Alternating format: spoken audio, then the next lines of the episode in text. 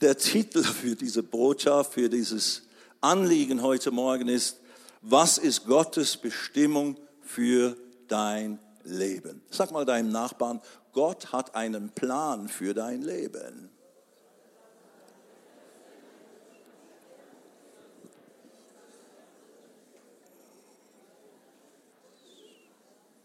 Gott hat einen Plan. Weit weg. Ich nehme mir das mal her. So. Gott hat einen Plan. Das ist wahrscheinlich für die allermeisten von euch keine neue Tatsache, ist mir völlig bewusst. Gott hat einen Plan. Aber die Frage ist, was ist der Plan Gottes für dein Leben? Und bist du dabei, in diesem Plan Gottes für dein Leben. Und das sind natürlich auch Abschnitte, die können sich ja ändern, die Situation. Auch mein Leben ist von vielen verschiedenen Abschnitten gekennzeichnet. Äh, ich folge jetzt dem Herrn nach seit 44 Jahren, seit 45 Jahren dieses Jahr, letztes Jahr, wovon diese Predigt äh, im Wesentlichen handelt, äh, war ich 44 Jahre ein Jünger Jesu, nicht ein ein Baptist geworden, nicht ein Katholik, nicht ein Presbyterianer, sondern ich wurde ein Jünger Jesu, ein Nachfolger von Jesus Christus, weil Jesus ist in mein Leben gekommen und hat sich mir offenbart in einer ganz persönlichen Weise, so dass es mich überwältigt hat, ich Buße getan habe, sprich mich umgedreht habe von meinem verlorenen, drogensüchtigen, hippie, stilmäßigem Leben zurück zu Gott oder zu Gott hin. Und seitdem, und das geschah damals 1972 im Januar in Bombay, Indien. Ich war als Hippie in Goa gewesen für mehrere Monate. Und ja, da ist mein Leben völlig durcheinander geraten und aus den Gleisen gehoben worden. Und Gottes Geist hat angefangen an mir zu wirken und hat mich dann zu sich zurückgeholt, zu Gott zurückgebracht. Und dafür bin ich Gott von ganzem Herzen dankbar weil ich wäre sonst schon, sonst schon längst gestorben und nicht mehr hier Teil der Geschichte dieser Welt. Mein Freund, der damals mit mir reiste, ist schon seit vielen Jahren tot. Und dasselbe Schicksal wäre bestimmt auch mit mir geschehen, definitiv. Naja, äh, ich habe da hinten ein Büchlein, wo meine Geschichte, wo ich meine Geschichte erzähle. Aber jetzt, letztes Jahr bin ich durch gewisse Umstände und, und vor Kommnisse. Eins, ein, einer dieser Umstände war, dass wir zum ersten Mal in all den Jahren, wo wir jetzt India International Harvest Plan sind und wo ich angefangen habe in 92 mit einem Trupp von Bibelschülern hier, als wir damals die Bibelschüler noch hatten, zum ersten Mal nach Indien zu gehen, 1992. Dann in 94 entstand praktisch das, was jetzt der International Harvest Plan ist, wo wir dann über die Jahre 73 fünftägige Großevangelisationen in Indien durchgeführt haben, wo wir etwa drei Millionen Menschen insgesamt erreicht haben in dieser Zeit. Und seit 2004 hat sich dann das eröffnet, weil Indien anfing, sich ein Stück zuzumachen für diese Art von Dienst, den wir da praktizierten mit unseren Freunden und Geschwistern da unten. Ich bin aber in einer Woche bin ich wieder in Indien zum ersten Mal in zwei Jahren mit Pastor Sam und wir machen ein Pastoren und Leiterseminar. Das ist das, was wir zurzeit durchführen können. Evangelisationen sind im großen Stil sind nicht so möglich für ausländische Prediger.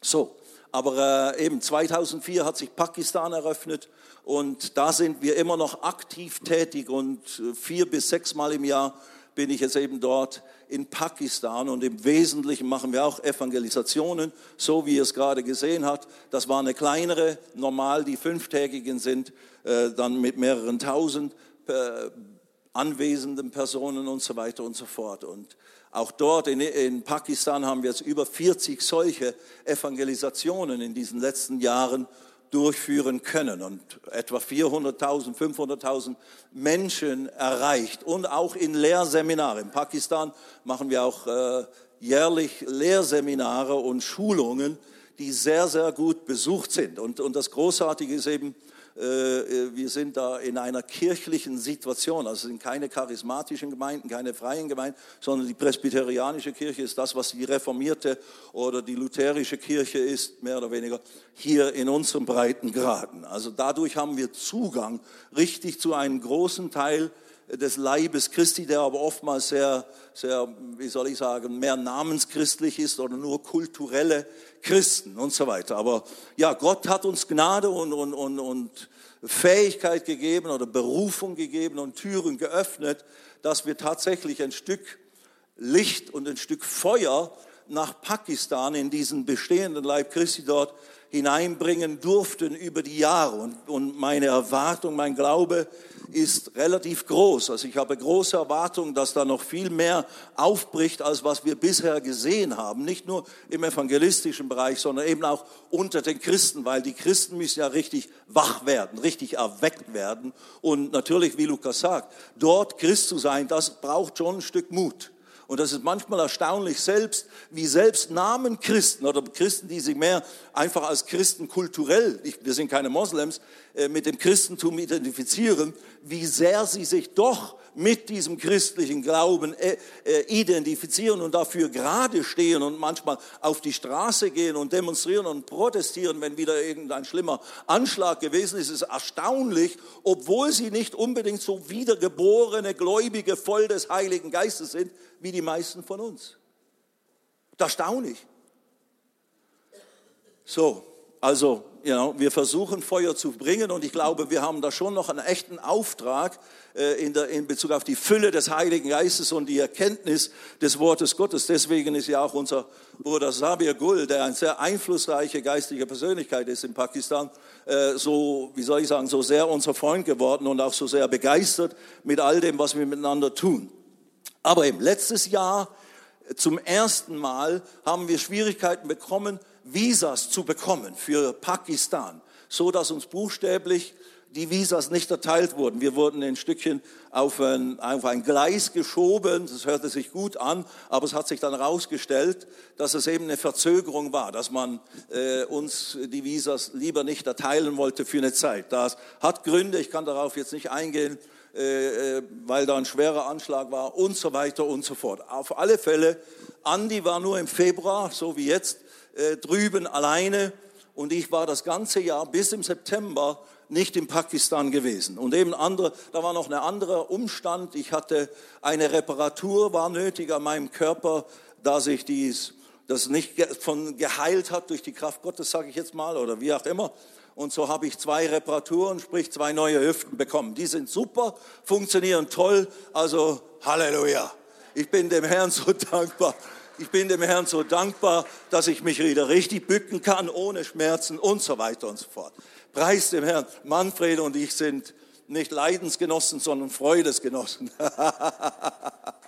so, naja, also auch der große Heilungsprediger und Glaubensmann hat nicht alles vollkommen im Griff in dem Sinne. Aber Dank sei Gott für die Möglichkeiten, die es auch in dieser Hinsicht gibt. Amen. Halleluja. So, ich habe da keine Probleme und dann braucht ihr auch keine Probleme haben. Äh, und verkündigen in Bezug auf Heilung sind wir noch genauso eisern und genauso stur und genauso einschienig wie vorher. Halleluja. Weil beim Herrn hat sich nichts geändert. Die Wunden Jesus sind nach wie vor da, um jede Krankheit und jedes Gebrechen zu heilen. Amen. Und manchmal denke ich, habe ich auch gedacht, jedes Mal, wenn wir beten, jedes Mal im Glauben sprechen und gebieten und machen und tun, ich denke immer auch an mich und dann kommen die Leute mit dir, ja, ich konnte lange nicht mehr sitzen und mich nicht mehr beugen, habe ich manchmal gedacht, leg mal deine Hände auf mich drauf, Schwester. anyway, gut. Aber wie gesagt, aber in dieser Zeit des, des Innehaltens, ich hatte zwei OPs also mit jeweils sechs Monaten Reha-Zeit, äh, sechs Wochen Reha-Zeit und so weiter. Und in dieser Zeit des Innehaltens, gezwungenermaßen, habe ich angefangen zu reflektieren über mein Leben. Einfach so, äh, irgendwann in der Mitte des Jahres, ja, Juni ist mein Geburtstag, so irgendwann da wurde ich 66. Wow. Und äh, eben kam auch ins offizielle Rentenalter. Ich bin jetzt offiziell Rentner. Halleluja. Wir sind älter geworden, Monika. Anyway, aber wir versuchen uns nichts anmerken zu lassen. Gut, aber ja, das hat mich, das hat mich bewegt. Und ich habe gedacht, naja, ungefähr von der Lebenserwartung durchschnittlich sind zwei Drittel meines Lebens habe ich jetzt gelebt. Also, jetzt ist nur noch ein Drittel übrig, so sagen wir mal 33 Jahre, dann wäre ich 99. Und wenn mir das dann immer noch nicht reicht, dann schauen wir, dass der Herr noch ein bisschen später kommt oder mich später holt, wie auch immer. Aber eben, und, und geistlich gesehen war ich letztes Jahr eben 44 Jahre bei Jesus. 19, äh, wann war's? Was hatte ich? 72 Jahre, genau, 72.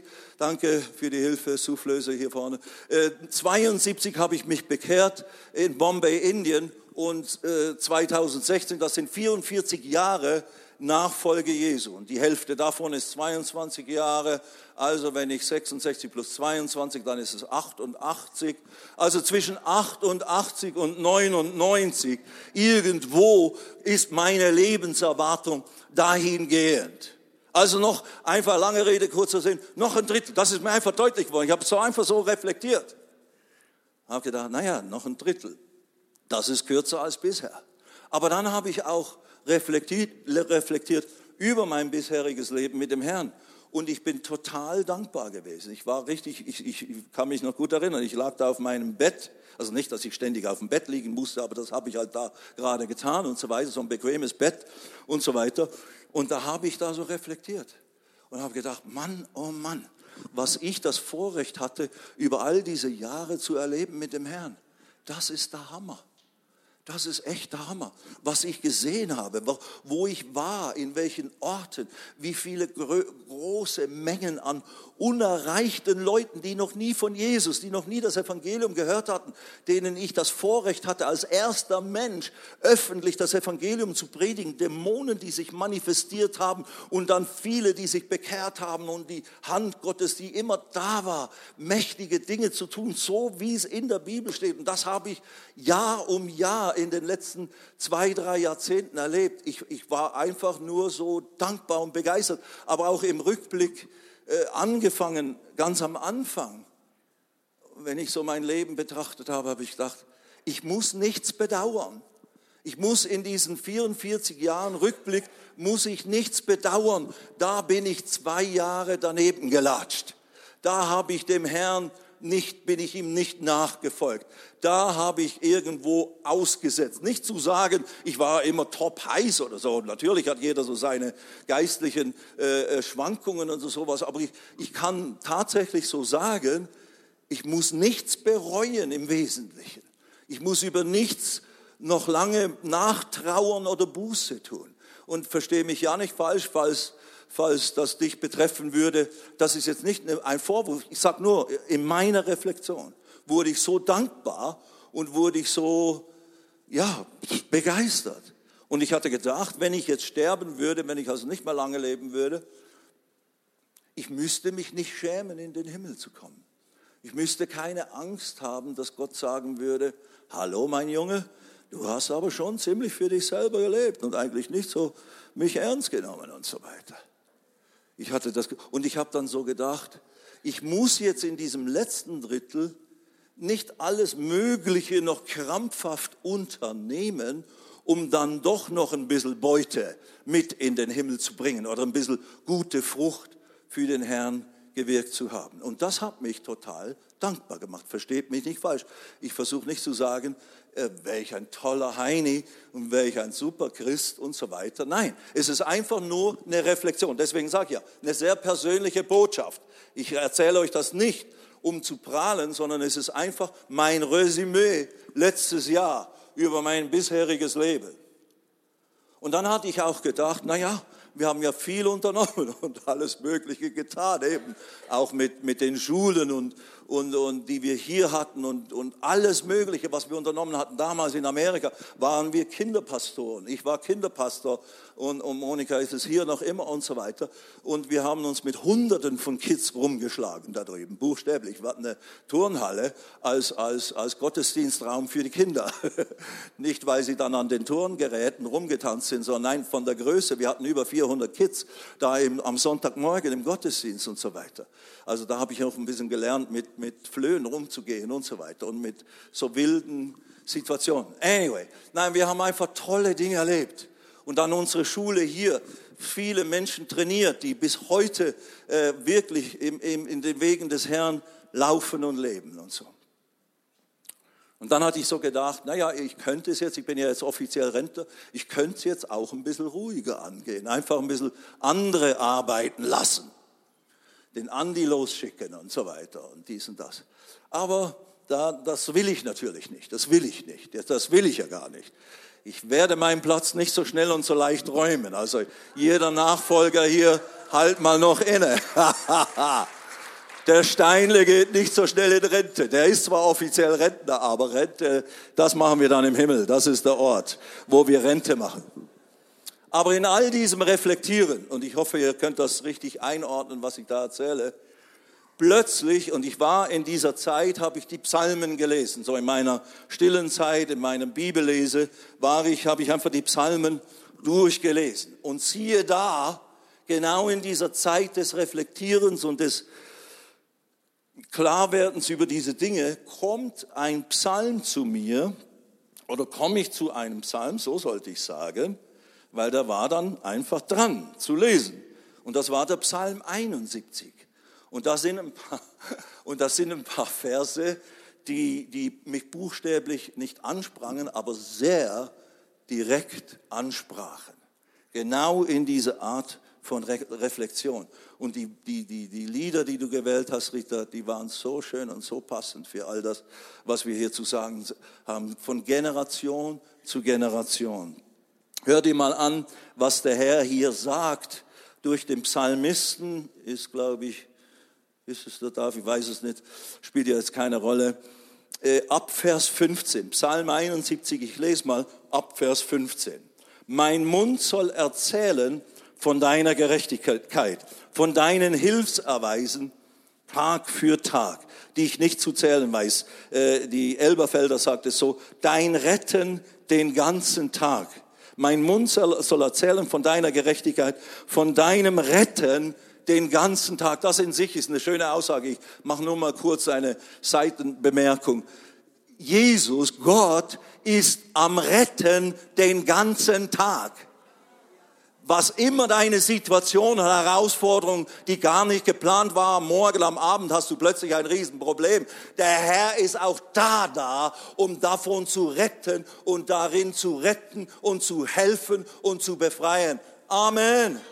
Dein Retten den ganzen Tag eben. Und ich weiß nicht, wie viel es ist denn ich kenne ihre Zahl nicht. Wir wissen nicht, wie endlos, wie groß diese Zahl des Rettens des Herrn ist. Sie ist unzählbar, mit anderen Worten.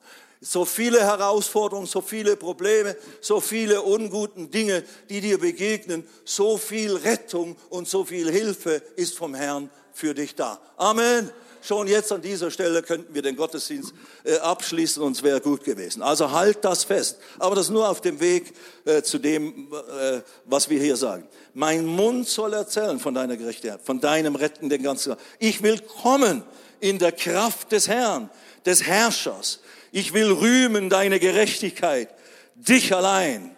Oder andere Übersetzung. Ich will kommen mit den Machttaten des Herrn, Herrn. Und jetzt hört ihr das an wo es richtig persönlich wurde, wo, es, wo ich mich daneben richtig angesprochen fühle. Oh Gott, Vers 17. Oh Gott, du hast mich gelehrt von Jugend auf. Und bis hierher verkündige ich deine Wunder. Und jetzt lese ich weiter und dann kommen wir zurück. Und auch wenn ich alt werde, aha, Rentner, Reflexion über mein bisheriges Leben, das letzte Drittel beginnt, das Alter beginnt. Und auch wenn ich alt werde, wenn mein Haar ergraut, wir halten uns bisher noch gut, aber das ist praktisch die göttliche Ankündigung, die wirst langsam grau, Bruder. Anyway, wenn mein Haar ergraut, verlass mich nicht, oh Gott. Und das wissen wir natürlich, er verlässt uns nicht. Er wird immer bei uns sein. Aber der Psalmist sagt das noch. Oh, bleib genauso bei mir wie in meiner jungen Zeit. Bis ich bleib, äh, verlass mich nicht, oh Gott, bis ich deinen Arm verkündige, dem künftigen Geschlecht deine Macht allen, die noch kommen sollen. Wow. Und das wurde für mich Mandat. Boom. Rede Gottes für das letzte Drittel. Dein Job ist noch nicht vorbei, sondern die nächste Generation, deswegen die Jugendlichen heute Morgen, diese, diese Jungen heute und alle, die da noch kommen sollen, die, denen müssen wir nicht nur Theologie vermitteln, sondern den Arm, die Kraft Gottes, die Wirkungsweise, die Machttaten Gottes, wie ich das Vorrecht hatte in den letzten Jahrzehnten, das zu erleben und das zu, zu, zu erlernen, wie das geschieht, dass man Gott mit sich arbeiten sieht dass er Zeichen und Wunder tut, wie damals bei Jesus, wie damals bei den ersten Jüngern, wie damals in der Urgemeinde. Und es gilt, für mich wurde daraus ein richtiger Auftrag für dieses dritte Drittel meines Lebens. Ich habe einen Auftrag für dich der nächsten Generation, die, die jetzt Jungen sind und die, die noch kommen sollen, die Ungeborenen. Ich habe dann überlegt jetzt die Tage, wir sind 33 Jahre hier, Schatzi. Du bist älter geworden. Wir sind drei, wir sind 33 Jahre oder 84, ja 33 Jahre jetzt hier. Wir, wir haben Leute kennengelernt, als wir kamen, waren die noch nicht da, nicht weil sie nicht in der Gemeinde waren, weil sie noch nicht geboren waren. Diane ist mir ein gutes Beispiel. Ihre, ihre Kinder sind geboren worden in unserer Zeit und jetzt haben sie eigene Kinder. Diese Babys haben jetzt Babys. Unglaublich. Also ich habe das schon erlebt, die, die da sind und die noch kommen werden die sind jetzt da und sind erwachsene Frauen, deine Töchter und so weiter, und haben Kids geboren. Aber jetzt sind, seid ihr da, seid jung, mal, der Javed, gerade mal zwölf oder vierzehn oder wie alt bist du? Elf, mal. Aber schau, in ein paar wenigen Jahren ist ein erwachsener Mann, wird eine Frau heiraten, höchstwahrscheinlich, wird, wird, wird Kinder haben. Ja, ich will nicht dein Leben vorprogrammieren hier. wird, das ist eine freiwillige Sache. Und wird Kinder gebären. Also da kommen noch, und ich werde da sein. Der Papa Stein, der Opa Steinle wird noch hier sein. und ich will, ich, ich habe einen Auftrag, dich zu lehren, dich in die Kraft Gottes hineinzuführen, Javed, und in die Taten Gottes und dann deine Kinder genauso. Und nicht nur ich, sondern du auch eben. That's it. Das ist es schon. Das war schon die Predigt. Nein, ich habe noch ein paar Ergänzungen. Aber darum geht's. Der Herr hat mir das deutlich gemacht. Und natürlich haben wir das eigentlich schon die ganze Zeit getan. Wir hatten eine Bibelschule. Zwölf Jahre habe ich die angeleitet und haben versucht. Und dann hatten wir danach eine School for Harvests für nur für ein Jahr, weil wir dann uns entscheiden mussten, machen wir die Evangelisation in Indien oder machen wir die School for Harvests. Aber diese School for Harvests, die war ganz darauf ausgerichtet, genau das zu tun, wovon ich rede. Nicht nur Theorien zu vermitteln, sondern Evangelisation in der Kraft des Heiligen Geistes. Und in, der, in dem einen Jahr, die wir da hatten, da sind wunderbare Dinge entstanden, die teilweise noch heute hier in der Gemeinde aktiv sind. Daraus ist zum Beispiel die, die, die Theaterabende entstanden. Wir hatten da früher ein Good News Café, haben wir begonnen. Und das haben wir veranstaltet mit kreativen Elementen und immer mit dem Bewusstsein, wir wollen Leute einladen, die Jesus noch nicht kennen und so weiter. Und, und, und, und, und. Also wir haben schon lange Jahre versucht, genau das zu praktizieren, was Jesus gesagt hat, dass wir Jünger machen sollen, Jünger machen, die dann das Werk des Herrn vorantreiben. Nun gut, und für mich ist daraus wirklich ein ganz neuer, und das hat mich auch total inspiriert, dass daraus, wenn Gott zu dir spricht, und das war jetzt nicht ein Gefühl, sondern war ein richtiges Reden Gottes, da, weil, und weil es von Gott tatsächlich war, nicht nur eine Momentaufnahme, ein momentanes, uh, ich fühle mich angesprochen, ich habe eine Gänsehaut, sondern nein, weil es tatsächlich ein Reden Gottes zu mir war, wie damals zu Moses, wie damals zu irgendwem in der Bibel, und wenn Gott je spricht, dann ist es genauso bedeutungsvoll, äh, ob du bekannt bist oder nicht, ob man über dich irgend noch ein Kapitel in der Bibel dranhängt oder nicht. Wenn Gott spricht, dann kommt dadurch auch Kraft und Gnade, das umzusetzen, was er gesprochen hat.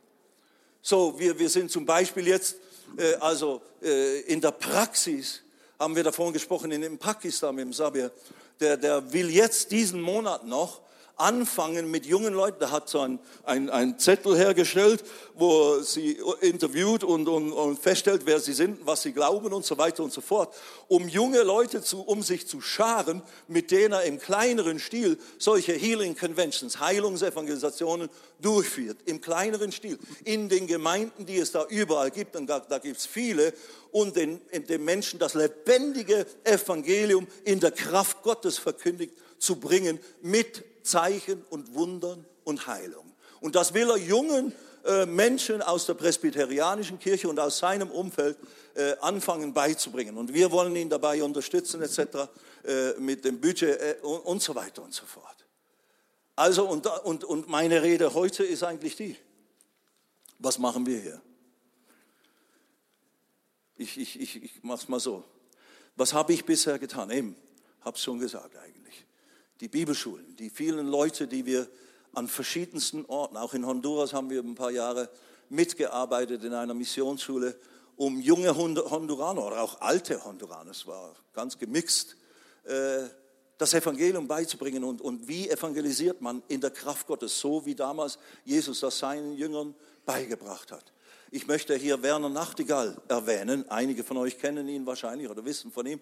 In Berlin ein guter Bruder, der mit dem GOD, God, äh, Sache unterwegs ist. Da ist einmal im Jahr, im Mai, ist immer ein Samstag, den sie jedes Jahr festlegen, äh, äh, Gospel Outreach Day, wo sie den Leib Christi dazu mobilisieren, wenigstens an einem Tag im Jahr bewusst zu evangelisieren. Und da reist der Bursche jetzt seit mehreren Jahren in der ganzen Weltgeschichte rum und, und Gott benutzt ihn, weil es ist ein göttlicher Auftrag, den er da empfangen hat. Gott benutzt ihn da, den Leib Christi weltweit, buchstäblich kann man sagen, äh, zu mobilisieren und viele steigen da begeistert drauf ein. Aber dieser gute Mann, der Werner Nachtigall, der hat eben auch so einen Dienst, wo sie auch hier jedes Jahr mehrere äh, äh, äh so Outreaches machen für eine Woche, für, für ein paar Tage in irgendeiner Stadt äh, evangelisieren mit einem Team von jungen Leuten. Da kommen 20, 30, 40, 50 junge Leute zusammen aus dem ganzen Lande und dann, und sie trainieren sie eben, wie gibt man das Evangelium weiter und wie betet man für die Kranken, damit Zeichen und Wunder geschehen. Und das erleben sie dann immer wieder auf den Straßen Deutschlands und an den Hecken und Zäunen Deutschlands, wie Menschen spontan und sofort Heilung erfahren, weil das so wichtig ist, damit dieses Evangelium nicht einfach unter die Räder kommt oder wie Perlen vor die Säue ist, wie es Jesus mal gesagt hat, oder, oder einfach kraftlos bleibt und, und ja, ist halt eine Religion oder sowas, sondern dass wir ganz neu lernen, in der Kraft Gottes zu evangelisieren, die frohe Botschaft weiterzugeben, wie Jesus das schon immer wollte. Und ich sage das deswegen, ich würde mich freuen, hier aus der Gemeinde Leute, insbesondere auch jüngere Leute, zu mobilisieren. Und macht euch mal schlau. Werner Nachtigall, google ihn mal und finde heraus, was er da alles hat. Gospel Outreach Day und ich weiß nicht mehr, wie sein Dienst heißt, aber spielt ja keine Rolle. Und dann findest du äh, auch seine, seine Summer, äh, Summer of of, of Evangelism oder wie er es immer nennt. Er hat halt Herbst und Sommer und Weihnacht, immer wieder so Outreaches, wo sie mit, mit wirklicher Kreativität und, und Schlauheit und auch in der Kraft des Heiligen Geistes das tun. Und das ist mir ein Anliegen, dass wir das noch viel mehr auch in unserer Gemeinde anfangen wieder zu fördern und zu promoten, zu voranzutreiben. Liebe Schwestern, das ist jetzt mein Reden hier äh, äh, an uns alle was, was haben, was habe ich bisher getan? Ich habe es gesagt, wir haben auch unsere Kids, unsere vier Kinder. Dank sei Gott, wir sind dem Herrn so dankbar, dass sie alle ganz bewusst gläubig sind und ganz bewusst letztlich nichts anderes vorhaben, als Jesus zu dienen und Nachfolger Jesu zu sein. Nicht nur einfach Christen, die in einer Kultur des, Kultur des Christentums aufgewachsen sind und nicht besser wissen oder so, sondern die ganz bewusst Jesus nachfolgen, die dasselbe Herz und dieselbe Reinheit der Motivation in ihren Herzen haben wie ihre Mama und ihr Papa.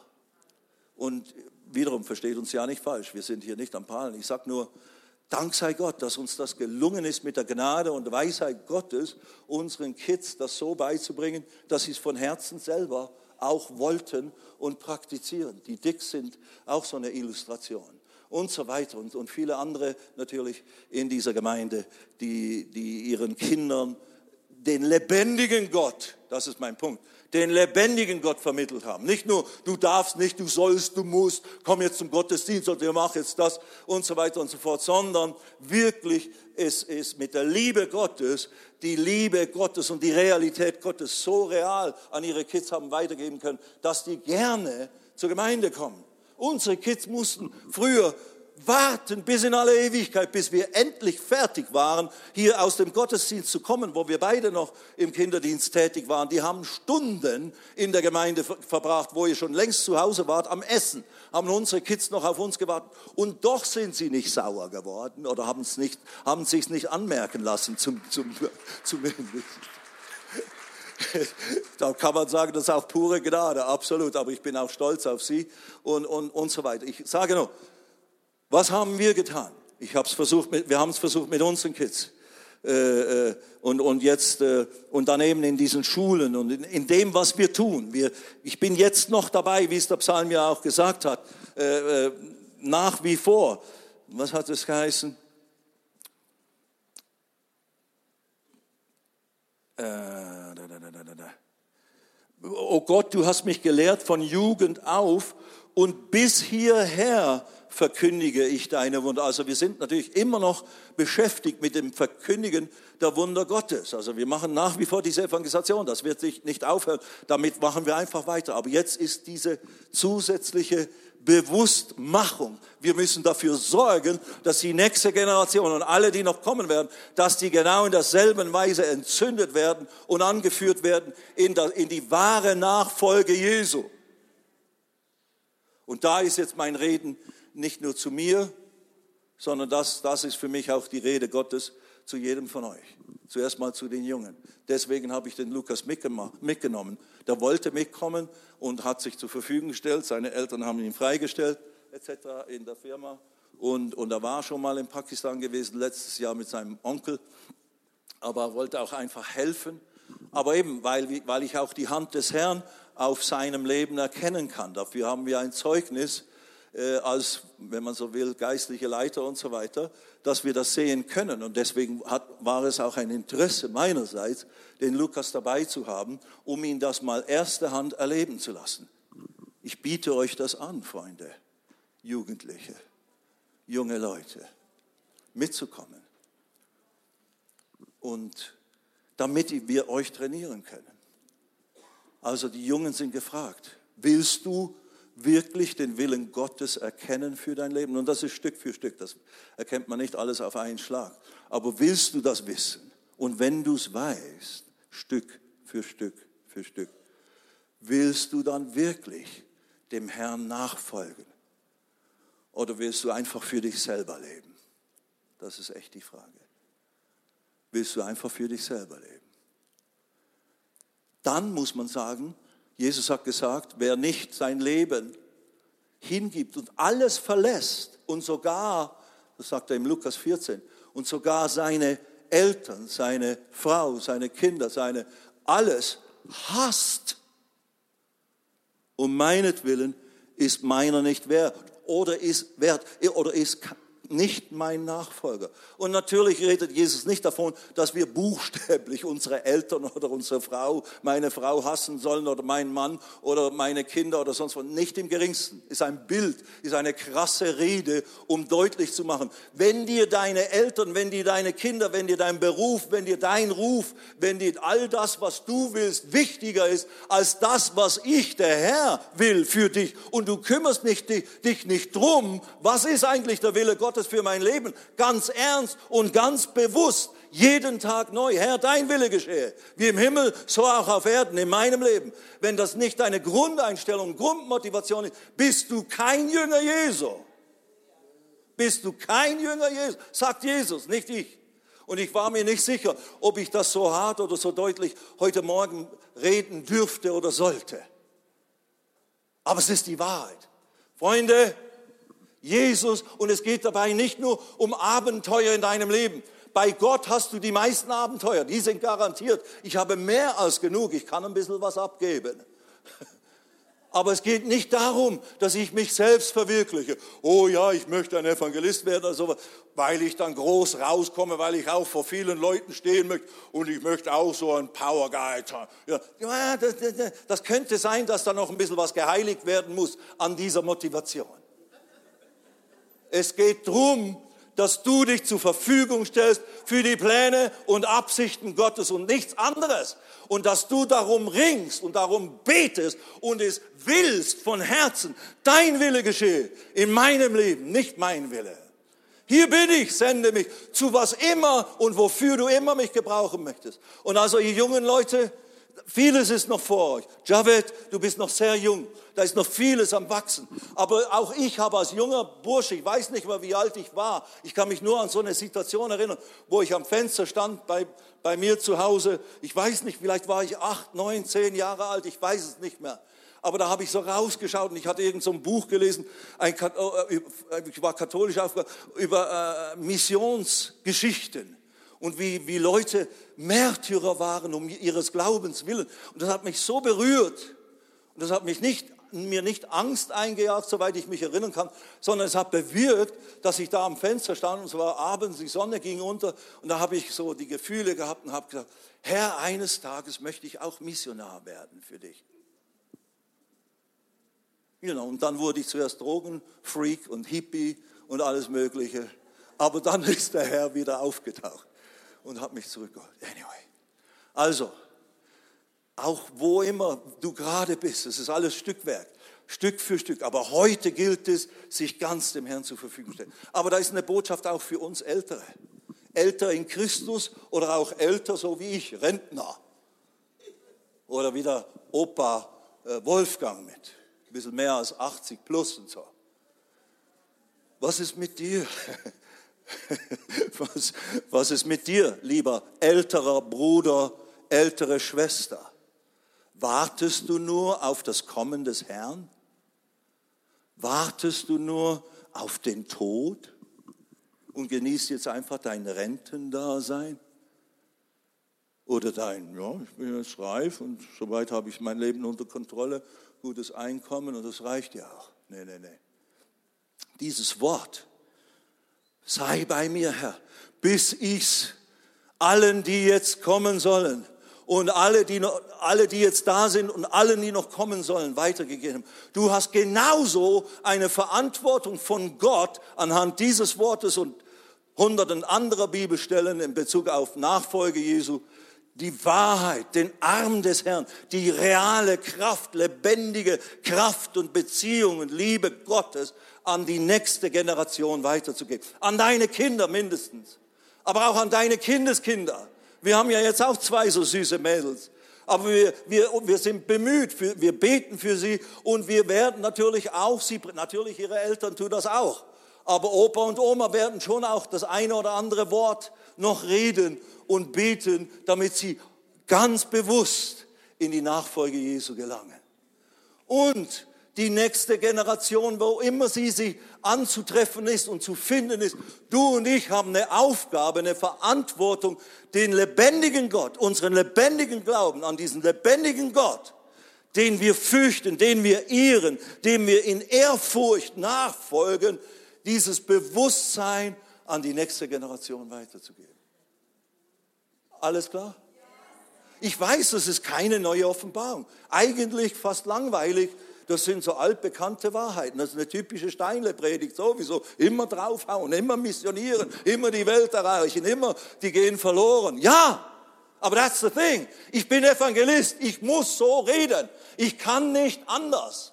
Ich wäre Gott nicht treu gegenüber. Ich wäre meinem Ruf nicht treu gegenüber. Und das ist für mich eine heilige Sache. Ich kann nicht nur streicheln. Das tue ich schon auch, nachdem ich dich geschlagen habe. Dann streichle ich dann und küsse dich und alles. Aber hallo Freunde, es ist wirklich so. Sechs von sieben Leute auf dieser Erde sind auf dem Weg in ewige Trennung von Gott. Sechs Milliarden. Und wir sind die eine Milliarde, die den lebendigen Gott kennt. Jeder von uns, sechs unterschiedliche Leute. Und die Welt ist erreicht. Und Jesus wird nicht kommen, Matthäus 24, 14, außer das Evangelium ist verkündigt worden bis an die Enden der Erde und bis alle Völker es gehört haben. Er wird nicht kommen, erst wenn das geschieht. Und Leute, ich habe es bei der letzten Predigt über den Heiligen Geist auch so geredet, über die Zeichen der Zeit. Wir leben in der Endzeit. Israel ist da, das ist das stärkste Zeichen, rein chronologisch, aber jetzt auch die Unruhen, die Wirren, die Verrücktheiten unserer Zeit. Man kann wirklich sagen, ich habe das vor ein paar Jahren nie gebetet, so Maranatha, Herr, komme bald, weil ich immer dachte, nein, komm noch nicht so bald, wir müssen noch zu viele Menschen erreichen mit dem Evangelium. Aber heute bete ich das. Komme bald, Herr Jesus. Aber bevor er kommt, müssen wir unbedingt alle aufgehen den Jungen das weitergeben und die dann mobilisieren, damit sie es weitertragen in alle Welt. Und wir Alten, die schon nicht mehr ganz so mobil sind, wir müssen beten dafür. Du kannst dafür beten, dass das geschieht, was hier, was hier geschrieben steht. Dass die nächste Generation es erweckt, dass die nächste Generation erweckt wird. Unsere Jungen müssen erweckt werden, die müssen brennen für Jesus. Die dürfen nicht länger im Lobpreis stehen wie Ölgötzen. Die dürfen nicht länger dastehen, der Lobpreis läuft und das ist so langweilig. Hallo. Der lebendige Gott ist würdig unserer Anbetung und unseres Dienstes. Er hat immerhin seinen Sohn für dich kreuzigen lassen. Und wenn du in Anspruch nimmst, sein Heil zu haben, wie wagst du es, nicht ihn als Herrn zu haben, der dir genau jetzt sagt, wo es lang geht? Das wäre Rebellion. Und das ist Gott nicht wohlgefällig.